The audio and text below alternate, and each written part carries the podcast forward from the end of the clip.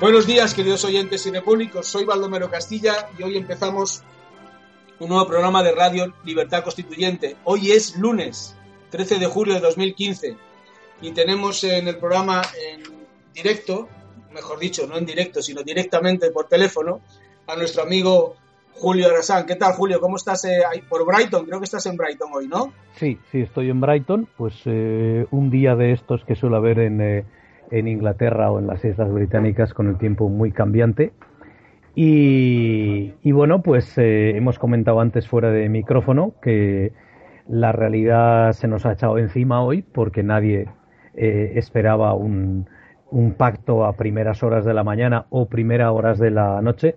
Llamar, llamar pacto a lo que ha sucedido conforme vamos conociendo los detalles, pues en lo poco que, he podido leer en la prensa británica, que luego supongo que lo comentaremos con más extensión, pues llamar pacto a esto, pues en fin, suena un poquito, suena un poquito ridículo. Habría que, habría que utilizar algún tipo de, de algún otro, alguna otra palabra, pues imposición, trágala, o, lo que sea. Eh, de todas maneras, eh, adelante, Baldo, y encantado de saludarte. sabes que yo me estaba preparando el programa, como vamos a estar tú y yo solos, don Antonio mm. Sigue en el hospital, en principio sigue bien en, planta y recuperándose rápidamente, a ver, a ver cuánto, cuánto tiempo le dan el alta, pero bueno, muy bien, la verdad es que don Antonio muy bien. Entonces estaba preparando, estaba leyendo los periódicos de, de vamos, la edición de papel, y veo que es, están totalmente desfasados, como tú estás diciendo. Entonces, mm. pues bueno, los he dejado y he puesto y me he puesto a ver los eh, las versiones, las ediciones de electrónicas, ¿no? De los dos, del, país, del país y del mundo, que son las dos que normalmente comentamos. Entonces te voy a leer, te voy a leer los titulares. Supongo que en, eh, Reino Unido habrá pasado algo parecido, supongo. Eh, bueno, yo he visto la televisión por la mañana. He estado, he estado viendo un poquito em, Sky News y un poquito la BBC.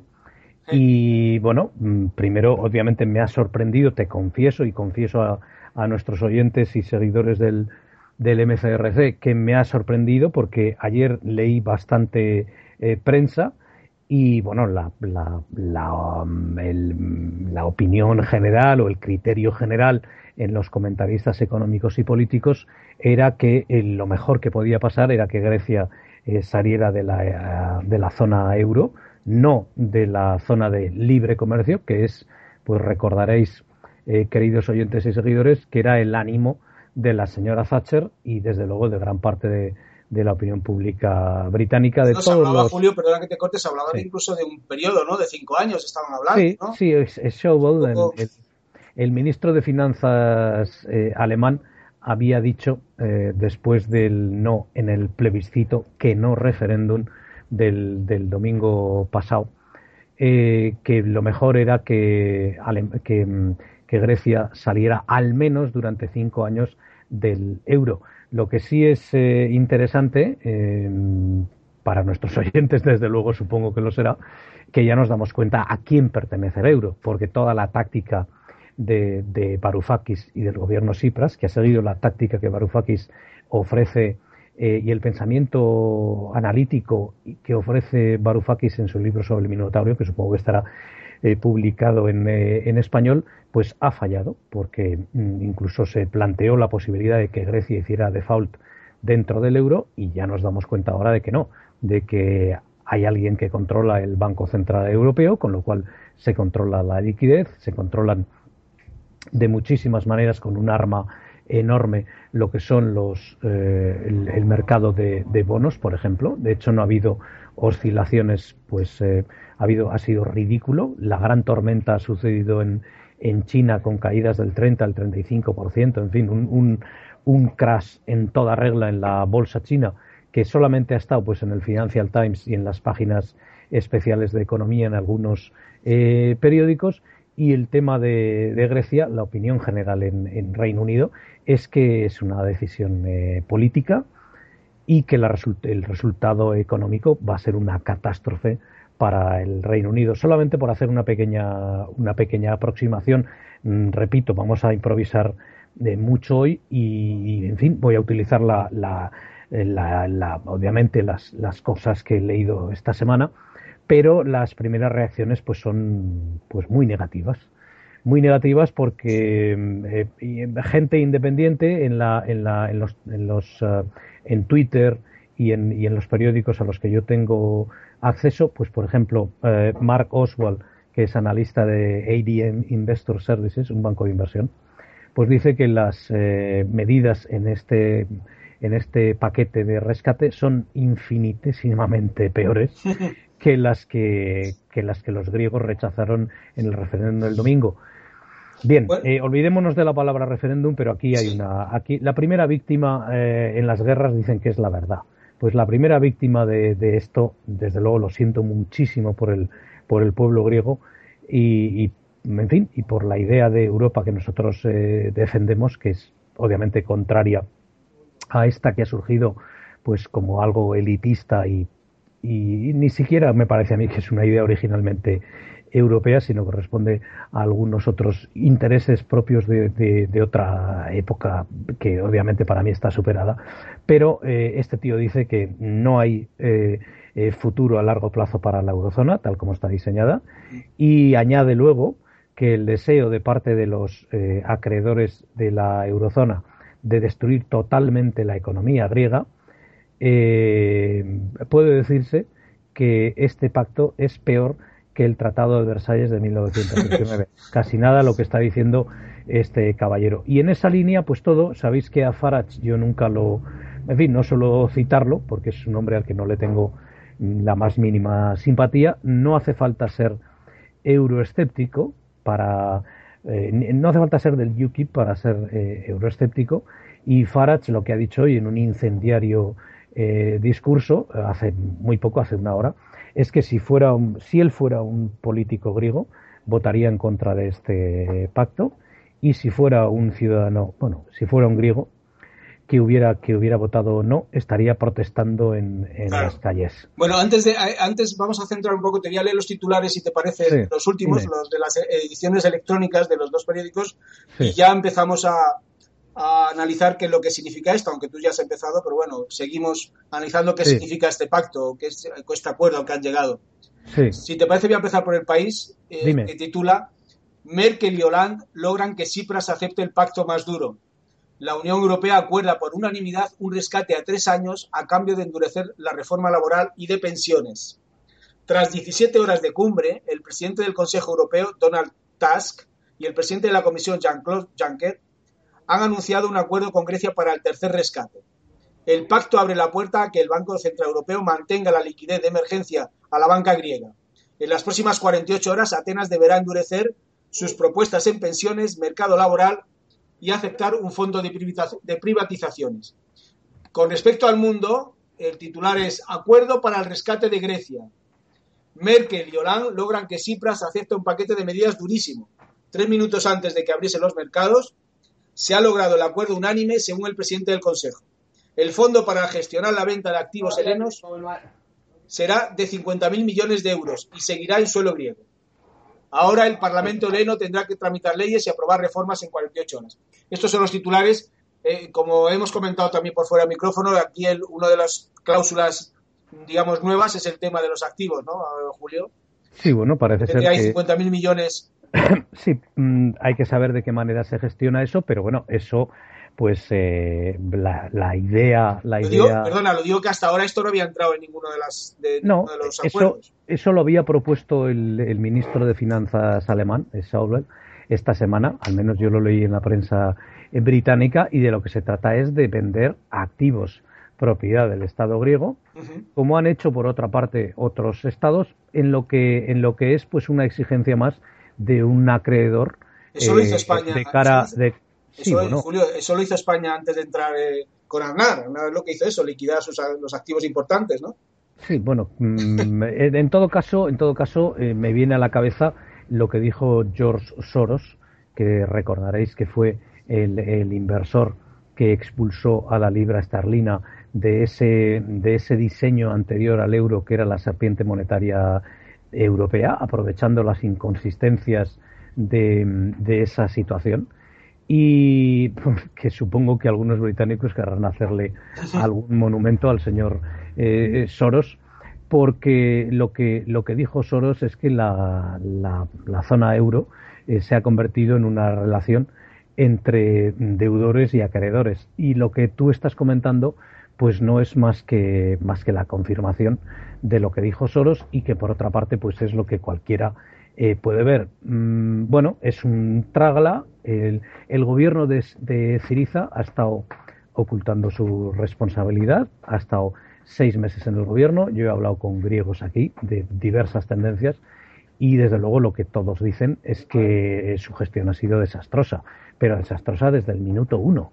Es verdad que el, problema de, Grecia es infinitamente mayor de, que la situación que puede que ha podido heredar eh, Ciriza. Ayer mismo, eh, no me resisto a citarlo, eh, Elena Smith, que es una eh, periodista británica que ha residido y en este momento está en, Grecia, pues bueno, aparte de hacer reportajes en los que se ve la, horrible situación en la que se encuentra gran parte de la población griega, pues em, tira por elevación, como suelen hacer muchos comentaristas británicos, y lo que hace es, eh, bueno, decir que realmente el, Estado griego, y cito textual, formado después de la caída de la dictadura de los coroneles, ha logrado 40 años de estabilidad y paz, pero ha acabado con una ignominia extraordinaria. O sea que ella, mm, pues desde luego también apostaba a que no se iba a llegar a, a un pacto, pero que desde luego si se llegaba al final, pues iba a ser un trágala.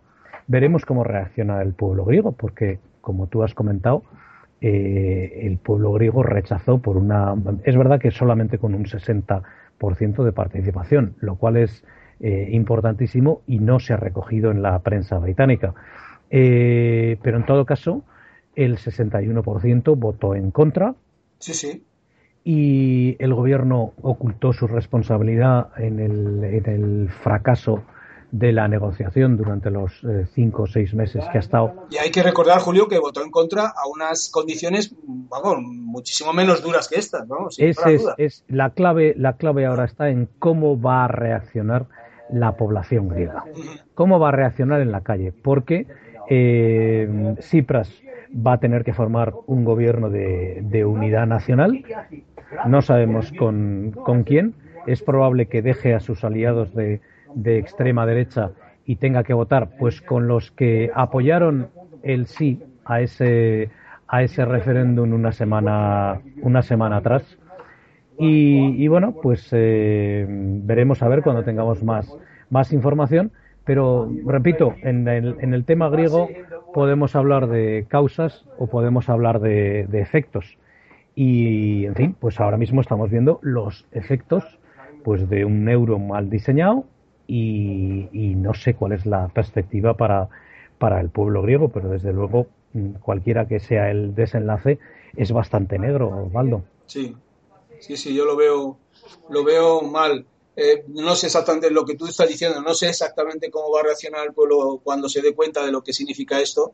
Vuelvo a insistir que, que la cláusula importante es la de los activos, eso va a ser, eh, bueno, claro, ahí es, se abre, digamos, eh, la llave o se abre el melón para empezar a, a, vender sus activos, que es lo que mucha gente bueno, es lo que, está diciendo a Grecia hace tiempo, ¿no? Es lo que un acreedor claro. le hace al deudor, teniendo en cuenta que, bueno, eh, Grecia técnicamente está en, en bancarrota y vuelvo a lo que he leído esta semana aquí. Ayer hay una, había un artículo en el que yo pensaba basarme, pues esperando en que a lo mejor no existía pacto, de Andrew Tiri, que es el, eh, presidente del Comité Financiero de la, del, Parlamento, es eh, parlamentario por Chichester, y él, él, decía menos dogma y más sentido común. Él acusaba, en, concreto, la crítica era durísima, basada en los hechos que hemos visto las, las semanas de atrás al Fondo Monetario Internacional, porque la misión del Fondo Monetario Internacional, y además está en sus estatutos, es ayudar, eh, aconsejar a los gobiernos con dificultades, pero para que crezcan, no para que se hundan. Mm. Y lo que ha hecho el Fondo Monetario, Internacional es hundir a Grecia apoyando las medidas de la Comisión Europea eh, en la situación griega. Recordemos que la deuda griega en el año 2010 era el 110-120 después de la auditoría, esa así de infarto que se hizo después de que Grecia hiciera trampas ayudada por Goldman Sachs para entrar en la zona euro. recordemos que Draghi era uno de los responsables de eso. Sí, sí, lo dijo, lo dijo Centeno. Incluso aquí ha habido, ha habido alguien que, y se publicó en primera página esta semana, ha habido alguien, un abogado muy conocido en, en Londres, en la City, que ha dicho, se ha ofrecido al gobierno griego para, para denunciar a Goldman Sachs, para llevar a Goldman Sachs a los, a los tribunales. Lo que no sé es por qué quiere llevar a Goldman Sachs y no quiere llevar al gobierno griego de la época, ¿no? Pero, pero no, el, el, el, por, por, volver a lo que dijo Andrew Tiri ayer, que creo que puede servir a nuestros eh, oyentes, eh, él, dice, él dice que él analiza las causas y eh, desde luego, la primera es que todos sabemos, que lo, como que hemos comentado, que Grecia entrará en la Unión Europea. Eh, el, que se ofreciera eh, una. Recordemos que Grecia tuvo una quita de la deuda. Del 70%. Por, una cantidad gigantesca. Sí, sí, luego, estamos hablando del primer rescate, creo que fue 70%. Vale, luego, luego el problema no es la quita de la deuda, el problema es que sigue originando deuda nueva luego no es competitiva y no puede estar en el euro. Ese y, ese, creo que lo comentasteis en algún programa, que mm, el euro es una máquina de crear deuda. ¿Por qué? Pues porque eh, una economía como la española, y no digamos ya la griega, la eslovaca, la lituana, la letona, que están en el euro, eh, tienen que competir en la misma liga con la economía más competitiva y más exitosa del mundo, el mayor exportador eh, mundial, que es Alemania. Entonces, eso, mm, eh, eh, eh, el, hecho de tener una, una, moneda para poderse defender, para hacer una serie de estabilizadores automáticos en cuanto a precios, tener un banco central, es una ventaja tan gigantesca que uno se pregunta por qué mm, en los medios de comunicación no hay, no sé en España, pero no hay un, un debate sobre el propio diseño del euro. Entonces, lo, mismo, que una moneda requiere una unanimidad en temas fiscales y eso no existe. Bueno, es que no mm, existe, cada país tiene su política fiscal, ¿no? Vuelvo otra vez, vuelvo otra vez a lo que a lo que se dice en la prensa británica, que es que es de sentido común.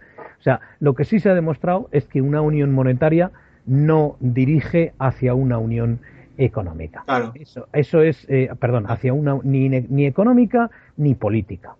Eh, Mm, comentamos el otro día que la única posibilidad y lo que nosotros defendemos y lo, que don Antonio defiende en sus libros y es lo que yo me hago eco es que exista un momento de libertad constituyente en el que las naciones eh, europeas, los estados europeos eh, decidan, pues ese momento, en ese momento de libertad constituyente, si quieren tener una unión, pero claro, una unión de verdad. Las 13 colonias, claro, las 13 colonias empezaron precisamente cada una era de su padre y de su madre y de distinta fundación y, de, con distinta eh, organización. Sí, estados independientes, vamos, eran. Totalmente. Y se unieron y se unieron precisamente contra el enemigo común que era el Imperio Británico de entonces. Primero eh, tuvieron la unidad política y luego, como todos sabéis, pues principalmente para pagar las deudas de la guerra, los bonos de guerra, pues em, y para acabar con el caos que se había apoderado de ese nuevo eh, estado de 13 colonias por el que muy poca gente apostaba en, en aquel eh, momento, pues eh, entonces se creó esa, esa unión, esa unión económica. Mm, en el, en el caso europeo, sigo otra vez a Utiri, le da mm, palos al Fondo Monetario Internacional por todos los lados, porque bueno, tenemos que recordar que el Fondo Monetario Internacional falló en sus predicciones y cuando se dio cuenta del desastre, las modificó. Eh, pero claro, mm, modificar en cantidades que son gigantescas. Uno se pregunta qué clase de economistas está pagando el Fondo, el Fondo Monetario Internacional, porque es que son eh, fallos eh, gigantescos.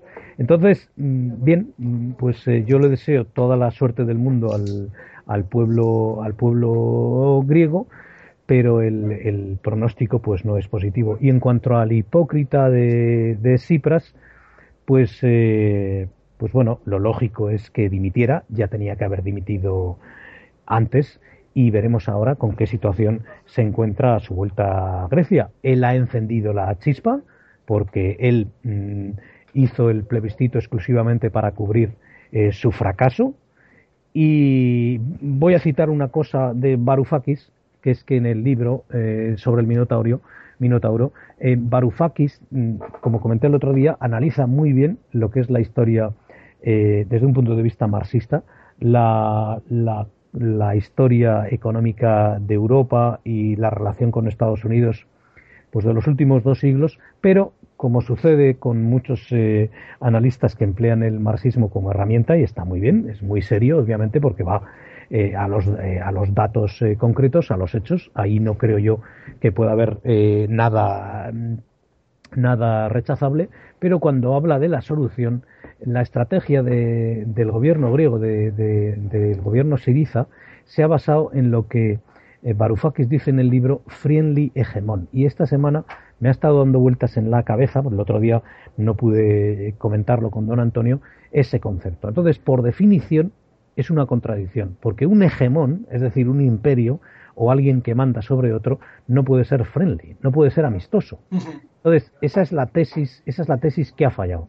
Eh, es un aviso a navegantes lo que ha sucedido en Grecia y creo que va a tener también pues eh, repercusiones y muy fuertes en las elecciones de noviembre en España porque mm, está muy claro que los acreedores, y España tiene una deuda pues muy importante con ellos, pues no van a ceder y desde luego estaban plenamente dispuestos, como comentó ayer, pues el más inteligente de los ministros que había, independientemente de que no estemos de acuerdo eh, con él o que nos parezca muchas cosas, el señor Schauber, eh, pues que comentaba que, que lo mejor para Grecia era que se fuera no sé qué presiones eh, gigantescas ha tenido que haber en los últimos en las últimas horas pues para llegar a este digamos eh, eh, pacto Baldo.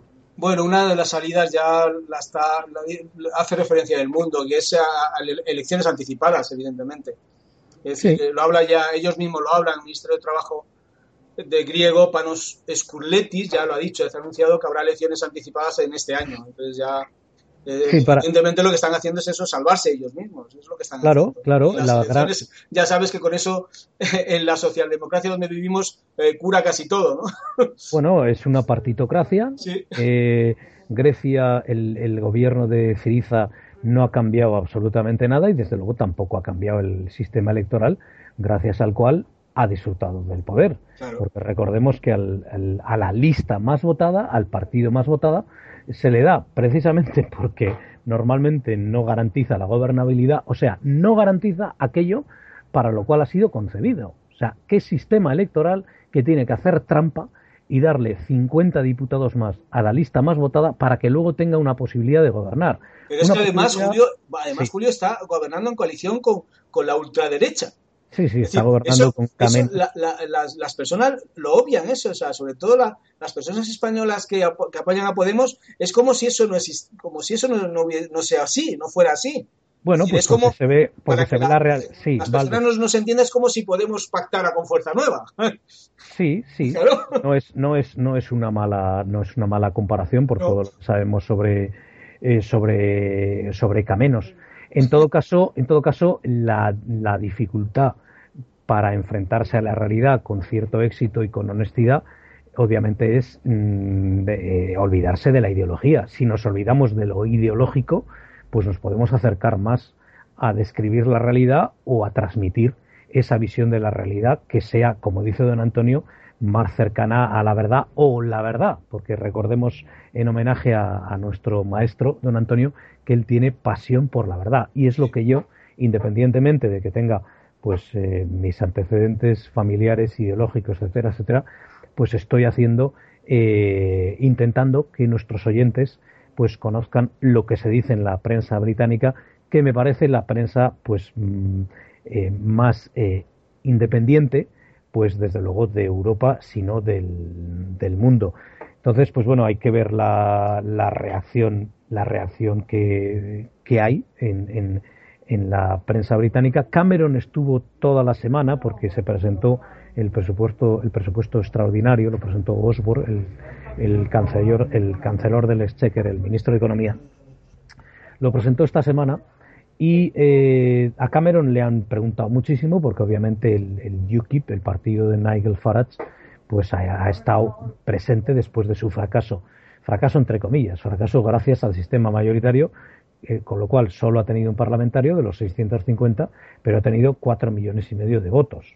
Cuidado, que es que eh, con un, para aquellos que defienden el, el, la partitocracia o el, fin, el sistema proporcional, pues eh, con un sistema proporcional el Reino Unido, el árbitro, el kingmaker, como se dice aquí, pues hubiera sido el señor Farage, que es la extrema derecha.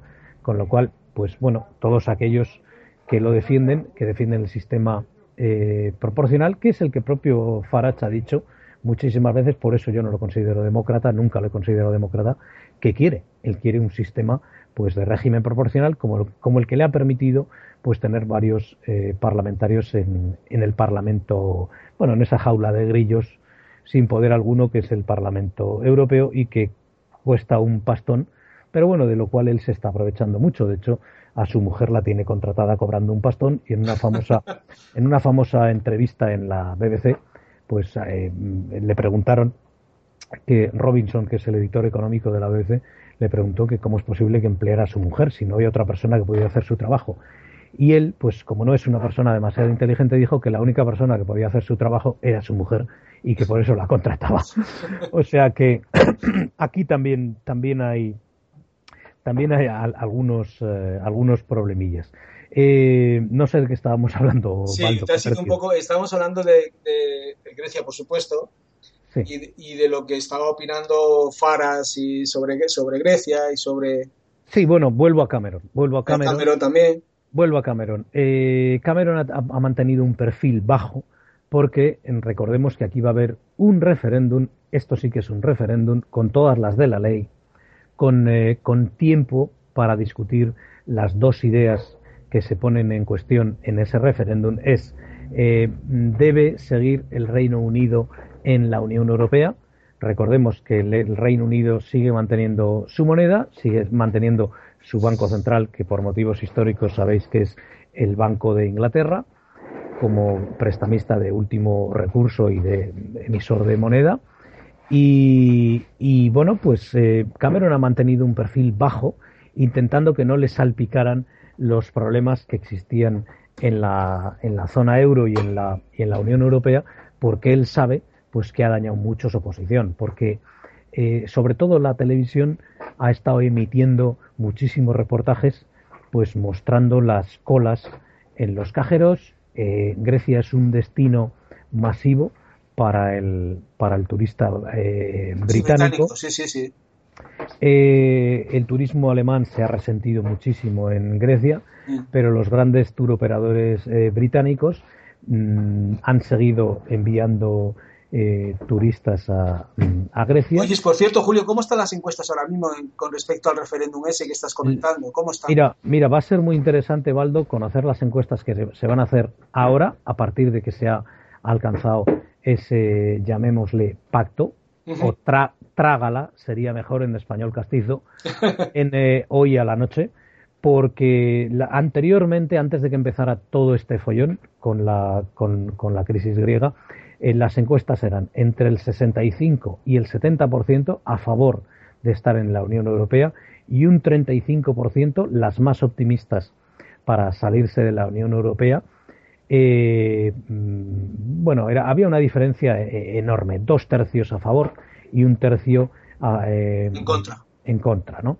Entonces, ese tercio va a aumentar. Mi percepción es que va a aumentar muchísimo pues porque ha sido muy dañina la situación y el manejo de la crisis ha sido muy dañino y bien, aquí se está hablando de, cifras, todo el mundo habla de, billones, de, vender activos públicos, pero es que aquí hay toda una nación detrás, todo un pueblo detrás y la percepción que tiene el, pueblo británico es que hay una sensación de injusticia y de falta de responsabilidad enorme. Cuidado, eh, no nos engañemos a Cipras le han caído eh, chuzos de punta. en la reunión del Parlamento le vamos todos, todos. Sí, pero en la prensa, en la prensa británica, que repito es muy favorable al gobierno griego porque básicamente es antieuropea para empezar. Sí, sí. Pues eh, la crítica hacia el euro es, es, es total. Pues eh, a Cipras le han llegado a llamar bufón, pero comentaristas de mucho prestigio. O sea, nadie oculta la quiero decir, nadie oculta la responsabilidad del gobierno de Siriza y del gobierno de Cipras. Ahora, también hay una responsabilidad enorme por parte de los acreedores, porque la situación de Grecia, en lugar de mejorar, después de la situación del 2010 y del 2012, lo que ha hecho ha sido empeorar. Y claro, ver constantemente en la televisión, pues eh, ciudadanos griegos eh, sacando una cantidad pequeña de dinero, empresas que no pueden pagar eh, los bienes y servicios que necesitan, pues por ejemplo las latas para, para envasar determinados productos, aceite o lo que sea, porque las compran, pues como pasa con muchas industrias, pues se compran determinados utensilios que utilizan sí, todo lo que en realidad todo lo que tienen que importar que, importar es evidente. Bueno pues ha sido ha sido un parón ha sido un parón enorme. De hecho se, se publicó esta semana en la prensa que eh, el daño eh, causado por la última semana no hablo de esta semana sino de la semana anterior la primera semana del corralito eh, bancario podría ser de un menos 3% del Producto Interior Bruto griego. O sea que llueve sobre mojado y mucha gente se preguntó aquí si todo este sufrimiento no era innecesario, porque al final se ha llegado a un pacto muchísimo peor para la población griega y, bueno, pues lo que ha hecho Ciriza y Cipras, estoy convencido de que Cipras va a pasar a la historia de la infamia. Mm, en fin, es que es, eh, no me atrevo a calificarlo porque sería, sería muy duro, no me gustaría tener pues un tipo de esta de esta calaña moral y, es que la, irresponsabilidad de, este gobierno de, este partido como decía don Antonio es que es es que, es que no yo creo que con el tiempo se va, se va a ver mejor es decir es que han sido unos irresponsables. Cómo se pueden empezar a cuando nada más llegar al gobierno ir a, a, los acreedores y hablarles como les hablaba y cómo les o sea, eh, de una forma eh, no sé es que no entiendo yo no entiendo muy bien no no bueno, si la, si la forma, si la forma es el fondo, pues eh, hablemos del fondo. Y el fondo de la cuestión, repito, es que Varoufakis es mm, europeísta. Varoufakis defiende en su tesis la idea de que Alemania tiene que ser un amable hegemón. Repito, cosa contraria, mm, porque son términos eh, contradictorios. Ni el imperio británico era amable con respecto a China, sino pues os citaré las guerras del opio, ni por supuesto era amable eh, con India, ni el imperio español, ni el imperio romano, ni ningún imperio. Otra cosa es que luego, a largo plazo, determinadas consecuencias de su actuación pues hayan podido ser eh, positivas. Pero, eh, pero la, clave es, la clave es ahora, creo yo, el ala izquierda de Ciriza, ese ala izquierda que algunos miembros pues del antiguo Partido Comunista griego un, ala que tiene prestigio intelectual y prestigio en, Grecia, pero que probablemente pues se ha visto eh, sobrepasado por la rapidez y la intensidad de los eh, acontecimientos. O sea, eh, Costas Lapavitsas, por ejemplo, pues del que me permito recomendar a nuestros oyentes que, vean un, un, reportaje de una hora de duración que se llama Deptocracia, Deudocracia o el poder de la deuda, está hecho en, en, YouTube y ahí hay una explicación pues eh, bastante técnica desde el punto de vista de eh, catedráticos y de, y de y bueno y también de, políticos que en su día tuvieron eh, incluido el propio Papa Andreu y, y, Benicelos. No me resisto a citar que le preguntan en una comisión a, a Benicelos el que fue vicepresidente con Papa Andreu y que luego ocupó por un momento el, el primer ministro, el, fue primer ministro en Grecia, y le preguntan qué hicieron ustedes con todo ese dinero que venía de Europa. Y él dice, ¿cómo que qué hicimos? Los hicimos a ustedes funcionarios. Pues, eh, en, unos casos, en unos casos, esa masa de dinero, esos excedentes que, dice Varoufakis en, en su libro, pues fueron a la burbuja, como en el caso eh, español, y en otros y en otros y en otros casos pues fueron a fueron a a, contratar a contratar eh, funcionarios. a, comprar a, las personas a, comprar a subvencionarlos. Hubo, hubo hay un el Estado griego es, es clientelar. Claro eh, en mayor medida que otros, porque no, no ocultemos tampoco lo que pasa en, en algunas, en algunas eh, zonas. Y, bueno, Ciriza no ha... Hay uno, de, hay uno de los gastos que se habla poco, se ha hablado, pero poquísimo, que es el gasto militar que tiene. El gasto militar griego es tremendo. Sí, bueno. Mm, están, están comprando a, los militares pues para que no, para que estén tranquilos simplemente. Sí, bueno, eh, claro, recordemos que Grecia ha tenido varios conflictos con, con Turquía en los últimos, en fin, de hecho su independencia pues la consiguió del, la sacó del, del imperio turco, pero ha tenido mm, no una sino, sino varias guerras con Turquía. Eh, en todo caso, bueno, mm, Grecia pues va a sufrir las consecuencias y, no sé qué más decir, Baldo. La verdad es que estoy haciendo pues, un, análisis. vamos a hacer una cosa. Llevamos ya más de media hora, ¿eh? 25 minutos. ¿Te parece? hacemos una pausa, sí. Eh, ponemos un poco de música y después pues podemos hablar de otro tema, lo que te quieras, lo que quieras. Vamos a lo que tú me digas, lo que tú me digas, de acuerdo. De acuerdo, vamos a hacer una pausa, ¿de acuerdo? Vale. Venga.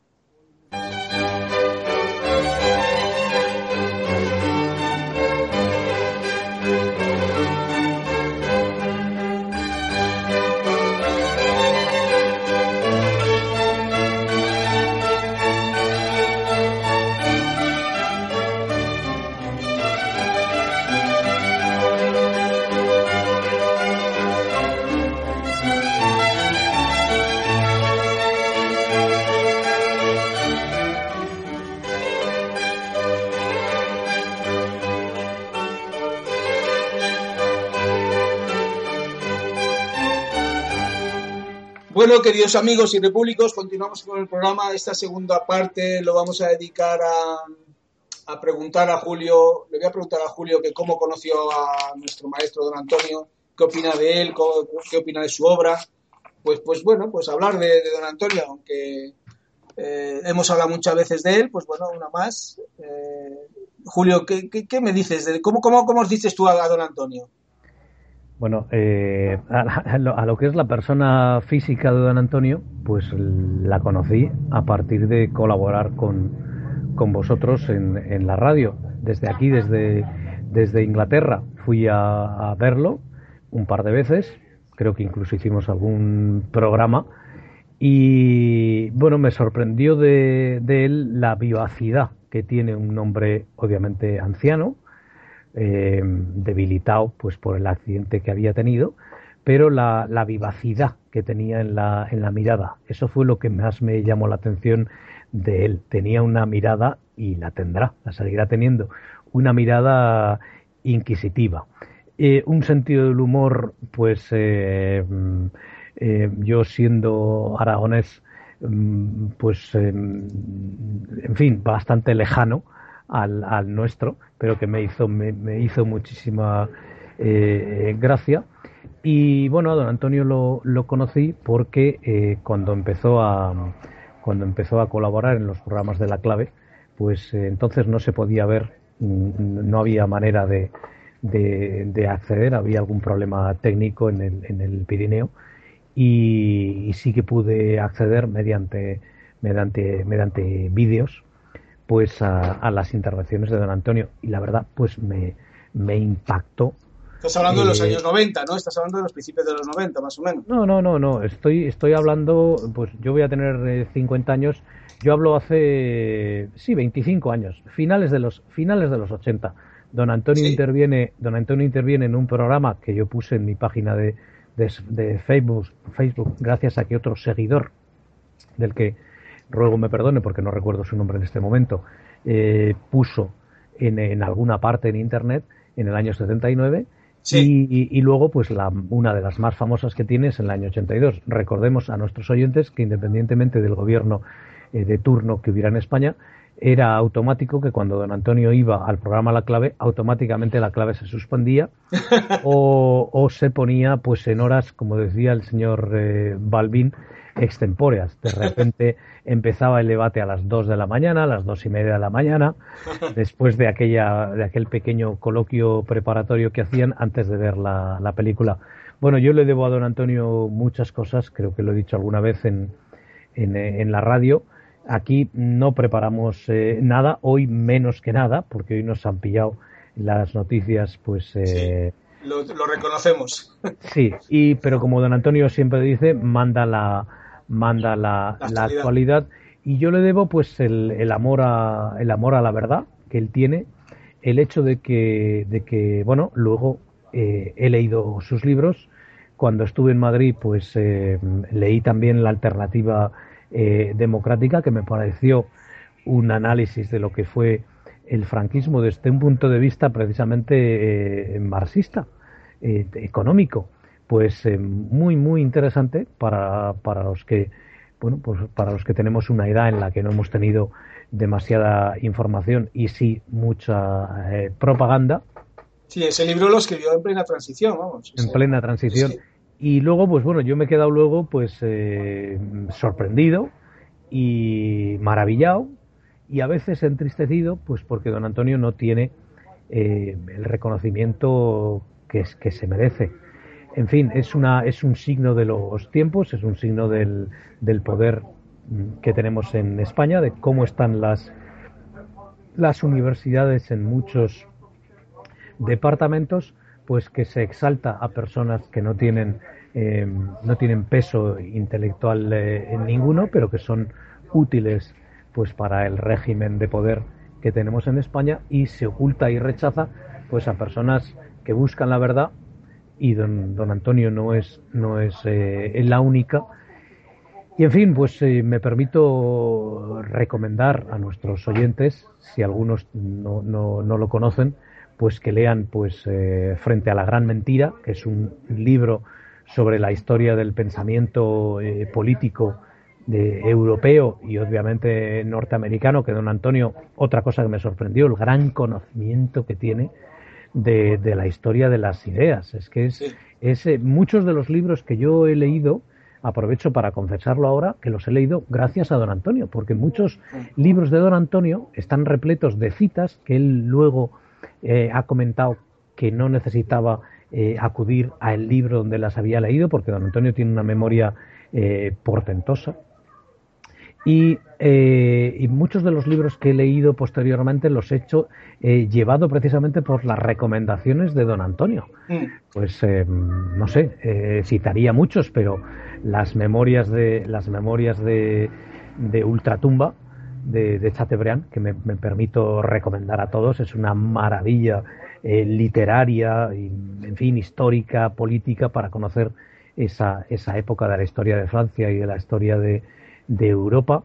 Pues eh, los, los, discursos de, de Burke, que es una leyenda en el conservadurismo británico, aún hoy en día, eh, Tocqueville, por ejemplo, también lo cita bueno, Tocqueville, Tocqueville es, es eh, muchísimo más conocido que otros, porque a Tocqueville yo ya lo había leído en la, en, la, en la universidad. Lo que pasa es que de Tocqueville se exalta más y se recomienda más eh, lo que escribió sobre la Revolución Francesa que la democracia en América, cuando la democracia en América es, realmente lo interesante como Tocqueville supo ver ese igualitarismo esa igualdad de oportunidades que existía en esa sociedad de, granjeros y de pequeños industriales que empezaba a, despuntar en lo que en lo que eran los nuevos Estados Unidos de, América. El viaje de Tocqueville a, América, pues 40 o 50 años después de que las eh, colonias consigan la independencia del Imperio Británico, pues es una, es una maravilla, es un libro que merece muchísimo la pena leer. Pero bueno, lo que podría recomendar, deseando que Antonio se recupere pronto, pues es que nuestros seguidores pues amplíen su, su cultura con, con mayúsculas, ahora que se utiliza tan mal la palabra cultura, precisamente tomándola del, del, del, uso y del significado que tiene lengua inglesa, que se puede, mm, eh, y de hecho se utiliza pues prácticamente para todo, la cultura de la empresa, pero en español pues es una mala traducción aplicarlo a, otras eh, cosas. Y en el sentido que tiene la cultura, la cultura con mayúsculas, pues eh, modestamente recomendaría que se leyera los libros de Don Antonio porque es un laberinto intelectual que va a llevaros, pues eh, queridos oyentes y luego lectores, pues a descubrir muchas cosas que, que luego pues, pues van a ayudaros pues a desentrañar y a, y a ver los entresijos de la verdad, que muchas veces son difíciles dentro de la masiva eh, propaganda, incluida Internet, pues en la que estamos eh, eh, metidos, ¿no? Sí, hay un libro que supongo que vamos seguro a la leído, que es del año 94, El discurso de la República, ¿no? Sí. Ese, que, del hecho nacional a la conciencia de España. Esa, la primera parte del libro que habla sobre todo de, del tema de autodeterminación con respecto al problema de Cataluña es que eh, cualquiera que lo lea, cualquiera, si esto se estudiara en la universidad, es, esa parte solamente, la primera parte, nadie podría dudar nada, nadie podría argumentar nada en contra de, que Cataluña no tiene derecho a nada en cuanto a autodeterminación. Es que es curioso, ahí utiliza argumentos que, que son irrebatibles. irrebatibles bueno, bueno, todo argumento... Sí, todo argumento se puede rebatir por definición, pero la verdad está en alguna parte. En alguna parte. Como dicen los, los americanos, cuando hay una discusión, en reality check, o sea, compruébalo con, la, con lo que es la realidad. Y claro, don Antonio se apoya en hechos eh, históricos, entonces, claro, lo que dice don Antonio en ese libro, cito de memoria, mi memoria es muchísimo peor que la de eh, don Antonio, casi diría que gracias a Dios, pues eh, lo que cita don, don Antonio es eh, que, claro, no ha habido un acta de unión como hubo en, en, eh, en Escocia y que, claro, Cataluña pues no, no ha sido un, un Estado independiente, como sí lo fue, desde luego, y brillantísimamente, pues eh, Escocia. en todo caso, el, el, lo que dice don Antonio precisamente en ese libro, pues es que la existencia de España es un hecho, como él ha repetido muchas veces, que nos viene dado... hecho de existencia. Pues exacto, por la por la, por la historia. Y bueno, sobre el derecho a decidir, pues me atrevo, me atrevo a decir de algo mm, basándome en los acontecimientos que hemos vivido la semana pasada. Eh, hubo parlamentarios de esa jaula de grillos que es el Parlamento Europeo, repito, una Cámara que no tiene poder alguno, pero que nos cuesta un pastón, pues que felicitaron al señor eh, Tsipras, otros pues lo criticaron muy, muy duramente, pero ninguno lo, lo criticó por lo que nosotros perseguimos, que es la, la conquista de la libertad eh, política, de la libertad colectiva. Ninguno de los partitócratas que, que había y que hay en ese Parlamento, pues eh, le dijo que no tenía legitimidad democrática, ni desde luego para, para un plebiscito, que por cierto costó 120 millones eh, organizarlo, y, ya vemos los resultados, ¿no? O sea, mm, creo que las ideas de, don Antonio pues vienen de la mejor parte de la tradición eh, liberal eh, que ha tenido el mundo, que ha tenido eh, Europa, vienen de la ilustración, vienen de ese enlightenment, de ese poner a la razón por encima pues de todas las cosas, por lo menos en lo que se refiere al pensamiento político. El conocimiento que tiene don Antonio de la historia y no solamente de la Revolución Francesa, don Antonio ha escrito un libro mayor sobre la Revolución Francesa, pero el ostracismo, eh, eh, eh, su figura está, mm, está oculta, obviamente porque las ideas de don Antonio sí que son peligrosas. Y lo que me gustaría saber es si existen pues movimientos y algún llamamiento a, nuestros oyentes en otras partes de Europa, si existe algún movimiento como el nuestro en el, en el resto de, de Europa. En fin, desde luego en el Reino Unido lo único que existe eh, es eh, Republic y mm, Republic pues no pide nada de lo que nosotros queremos, como pasó en, en Australia cuando se hizo el referéndum para decidir si se eliminaba a la reina como a la monarquía como cabeza de, Estado de la de, de, Australia y salió no. Salió que no.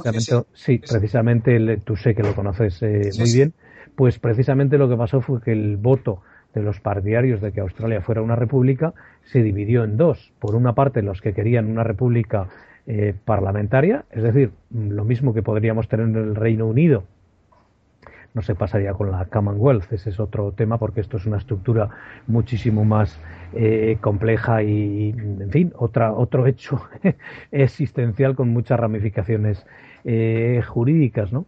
Pero eh, simplemente una república en el que el presidente de la república no tendría ningún poder, con lo cual se repetiría pues la misma estructura pues que hubo con, en, fin, en varios momentos de la historia francesa o lo que hay ahora en Italia, que el presidente de la república no lo conoce nadie, o lo que hay en Alemania, donde la que manda es la, la canciller, con, la, diferencia de que en Alemania hay una partitocracia y en el Reino Unido, pues, pues afortunadamente no, porque hay un sistema pues, parlamentario, eh, liberal con representación del elector, que la diferencia es masiva, hay una diferencia grandísima y si no fuera por ese por ese detalle, pues fruto de, de la historia británica, pues quizás en algún momento se hubiera podido dar una, un, en fin, un hecho de, de libertad constituyente también en el, en, el, en el Reino Unido.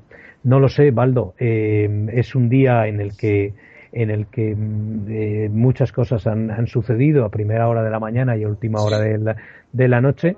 Eh, y en fin, me, la verdad que añoro a don Antonio porque ya sabes que siempre la, la, inteligencia y la cultura de don Antonio pues me sugieren muchas ideas, me sugieren muchos eh, comentarios y como me comentó don Antonio en una conversación eh, privada eh, que mantuvimos, él me decía que cuando se conoce a, maestros, y él me citó pues algunos maestros que le habían ayudado a él cuando él empezó en la, en la, en la universidad, esos maestros te dan un marco de pensamiento, un esquema que te permite avanzar rápidamente. Y don Antonio, pues gracias a Dios, a mí me ha dado, me ha dado eso, me ha dado ese marco de, pensamiento que, bueno, con las modestas eh, condiciones intelectuales que yo eh, pueda tener, pues intentaré que, nuestro movimiento pues lo aproveche, pues creo yo, y ahí soy inmodesto, pues por el,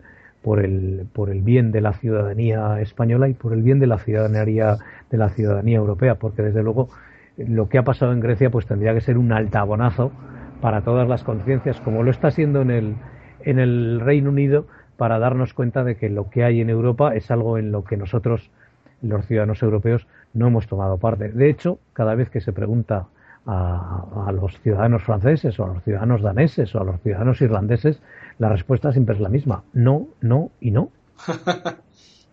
Muy bien, Julio. Pues eh, yo creo si quieres podemos dejar aquí el, acabar el programa aquí. Pues sí, eh, un placer estar contigo, Baldo, y la verdad que lo hacemos eh, lo mejor que podemos sin preparar. Hombre, por y espero y espero pues al menos mantener pues la, la llama para nuestros seguidores y, bueno, pues que esperar que don Antonio se recupere lo Sí, yo creo que esperemos eso, que, se recupere y que pronto pueda empezar a hacer programas y tal. El médico ha dicho que bueno, que va, va a ser lento, pero bueno, veremos a ver, porque es, él es muy fuerte, sobre todo mentalmente don Antonio es muy fuerte, tiene una fuerza de voluntad que está fuera de lo normal. Entonces, bueno, sí, esperemos que vaya todo bien un sentido del deber impresionante. es, una de las cosas que más, me impresionaba a mí, el sentido del deber que tiene. Sí, sí. Muy bien, Julio, pues muchas gracias por tu participación. Pues nada, eh, un abrazo. Vas, a coger ¿Vas a coger vacaciones o te no, no, no, nada, nada, nada. no, puedo, no, no, tengo, no tengo vacaciones. Tengo que quedarme disfrutando de estos días grises. Y bueno, pero ahí no hace el calor que hace aquí, ¿eh? Aquí tenemos, aquí tenemos en este momento 14 grados. Fíjate, fíjate. Y está, está ventoso. La gente va con con chaquetas de, entretiempo. Mm, de hecho, creo que las han inventado casi todas ellas. Una rebequita, ¿no? Sí, con una rebequita que se decía antes. Y bueno, pues no está el día para ir a la, a la playa. Pero bueno, pues eh, aquí cuentan un, un chiste que es que ellos dicen, si no te gusta el tiempo, pues espera cinco minutos. Porque claro, es, es tan cambiante muy bien, Julio, pues otra vez muchas gracias por participar y bueno, ya a ver, a ver cuándo nos vemos. Muy bien, Baldo. Y pues muchas gracias a los oyentes, a nuestros amigos repúblicos y bueno, pues hasta el próximo programa. Gracias, Baldo.